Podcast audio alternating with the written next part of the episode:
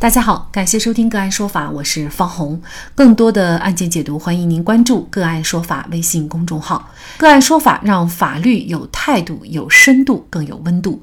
今天我们跟大家来关注：少年遭持刀围殴，反杀一人，被判十年。律师认为属正当防卫，不该定罪。具体案情，我们先一同来了解一下。二零二零年五月八号凌晨零时三十分左右，安福县十九岁男子王某峰在当地平都镇锦绣宾馆附近遇到了女孩刘怡等人，邀请他外出被拒绝。随后，王某峰在锦绣宾馆四楼听到刘怡在四幺零房内说话，仍想约其出去玩的他和另外两名同伴敲了四幺零房的门。十六岁的吴某打开房门以后，告诉王某峰敲错了门。王某峰感觉吴某的语气不好，并瞪了自己，欲向其找回面子。于是他打电话邀请朋友朱某前来帮忙。不久，王某峰和朱某等四名同伴拿着一把匕首和一把柴刀，再次敲四幺零房门。这次房内的人没有开门。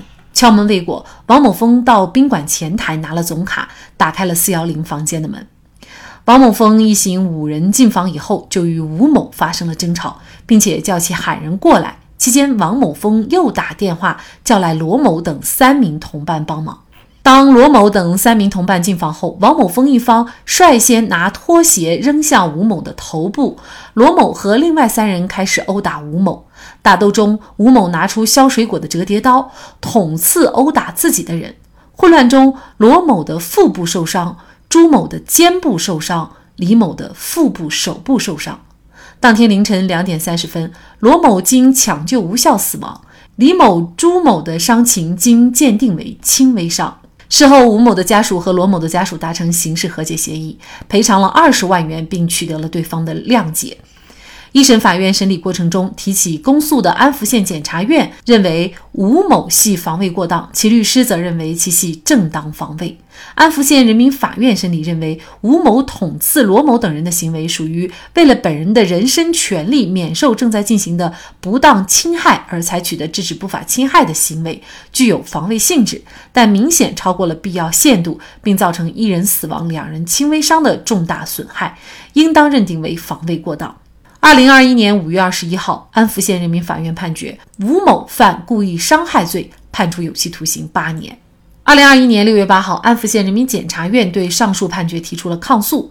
抗诉书显示，检察院审查以后认为，该判决存在量刑错误，导致量刑击中，使用刑罚不当。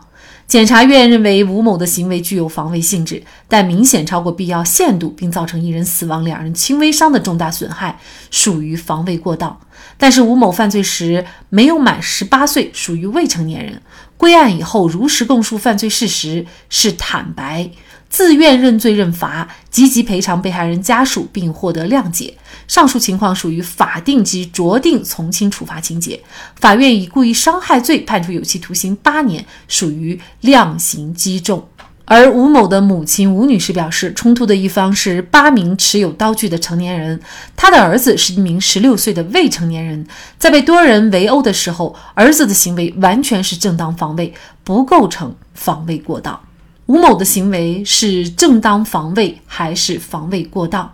就这相关的法律问题，今天呢，我们就邀请江苏姑苏律师事务所刑辩律师傅世峰和我们一起来聊一下。那吴某的行为到底是不是正当防卫，或者是防卫过当？其实呢，这在法律圈，甚至是在大众当中，还是有非常大的争议的。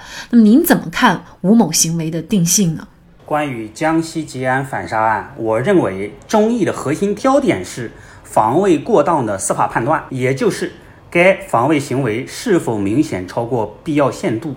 结合本案，并依据两院一部关于依法适用正当防卫制度的指导意见，其审查要点主要包括以下六点：第一，我们的司法实践中啊，包括云南丽江唐雪反杀案、陕西王浪酒吧反杀案以及本案吉安反杀案。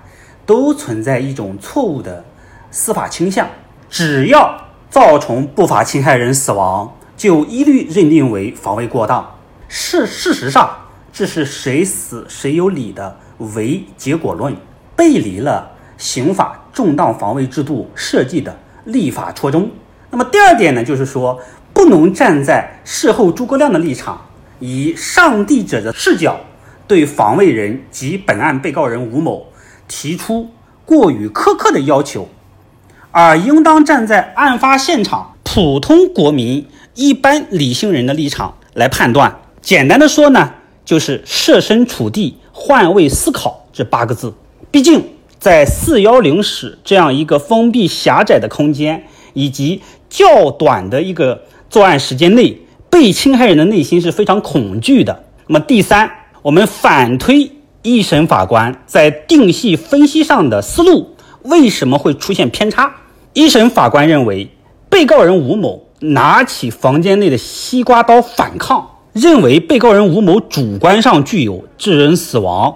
这样一个听之任之、放任自流的间接故意，而事实上，案发时加害的王某峰一方人数是五加三，一共八人，且持有匕首和砍刀、柴刀。依据公安部管制刀具认定标准呀，匕首和柴刀均属于管制刀具。在力量的对比中，王某峰这一方是占有绝对优势地位的。此时。我们要求被侵害人吴某某，就是本案的被告人，要求他准确及时的判断出是否有加害其生命安全的现实可能性，这是对于被侵害人施加了过高的注意义务，是不公平的，违反了正当防卫制度啊，本质上是法对于不法的这样的一个对抗。那么第四呢，我们要旗帜鲜明的反对啊。对等武装论，去苛求防卫人吴某必须采取与该不法侵害行为基本相当的反击强度和方式，因为在对方人数众多八人，且持有管制刀具，并非法入室，在入室以后呢，又先动手殴打了本案的被告人吴某。我们不能要求说王某峰没有持刀捅你，你就不能拿刀反击。那么，所以综合本案不法侵害行为的性质、手段及强度，还要考虑到进一步可能发生的生命安全威胁这样的一个紧迫危险性和现实可能性。那么第五点，我们不能因为被告人吴某可能事先有所预见，或者是准备了工具。就否定了他的主观上的防卫意识。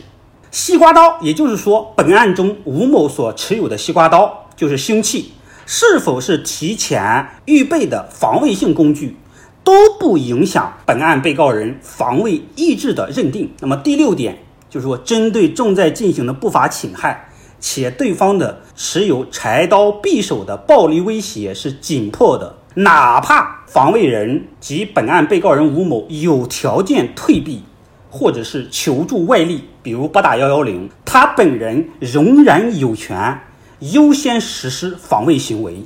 那么，综合以上六点啊，我个人认为可以认定正当防卫是成立的，不属于防卫过当，故也就不成立故意伤害罪。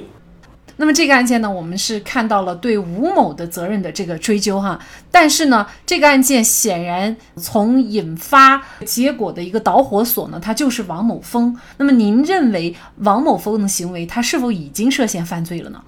我认为王某峰这一方所有参战的人是涉嫌聚众斗殴罪的。第一，他满足了多人；第二，他带有扰乱社会公共秩序的行为，在宾馆这种公共场所，而且从前台拿了钥匙开了人家的房门，并且先动手殴打他人，并引发了这样一个一起造成一人死亡的严重后果，追究其聚众斗殴罪或故意伤害罪这样的追究刑责都是站得住脚的。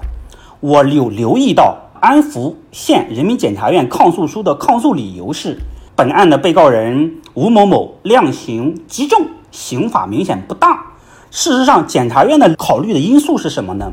被告人是未成年人，而且认罪认罚，有坦白情节，又拿到了死亡家属的刑事谅谅解书。像这种情况下，我们说是可以最多给他减轻百分之六十的幅度的。也就是说，如果以十年为基准刑的话，他的故意伤害罪。在检察院的眼里，一定要判，也应当是四年。而一审法院判了八年，就是翻倍了。事实上呢，我们的最高司法机关，包括最高人民检察院，是以指导性案例的形式啊，把昆山于海明正当防卫案以及山东辽城于欢乳母致人死亡案作为指导性案例的。它真正的用意是要纠正我们基层司法机关所存在的谁死谁有理的错误倾向，要坚决捍卫法不能向。不法让步的这样一个基本的法治精神，包括我们最高法周强院长在工作报告中也反复强调这一点：法怎么可以向不法让步呢？那这样的话，不是纵容了违法犯罪行为，而打击了正当防卫制度吗？以后谁人民群众谁还敢去和这种违法犯罪行为做斗争呢？这是我们一个司法的价值导向。去纠正我们基层所存在的西司法机械主义的这样一个错误的行为。最后呢，我需要提醒的是什么呢？针对吉安中院二审法院，因为本案已经引起社会公共舆论的关注，也折射出啊广大人民群众对于公平正义的向往和对于法治的朴素信仰。刑法的目的是惩罚犯罪，保护人民。而归根到底是为了达到保护人民的目的。本案的判决并非生效判决，二审即将开庭，我们将持续关注此案进展。好，再一次感谢江苏姑苏律师事务所刑辩律师傅世峰。那更多的案件解读以及呢我们的线上视频讲法内容呢，欢迎大家关注我们个案说法的微信公众号。另外，您有一些法律问题需要咨询，都欢迎您添加幺五九七四八二七四六七这部手机号的微信号向我们进行咨询，我们会将您的问题转给我们专业资深的律师进行解答。好，感谢您的收听，我们下期节目再见。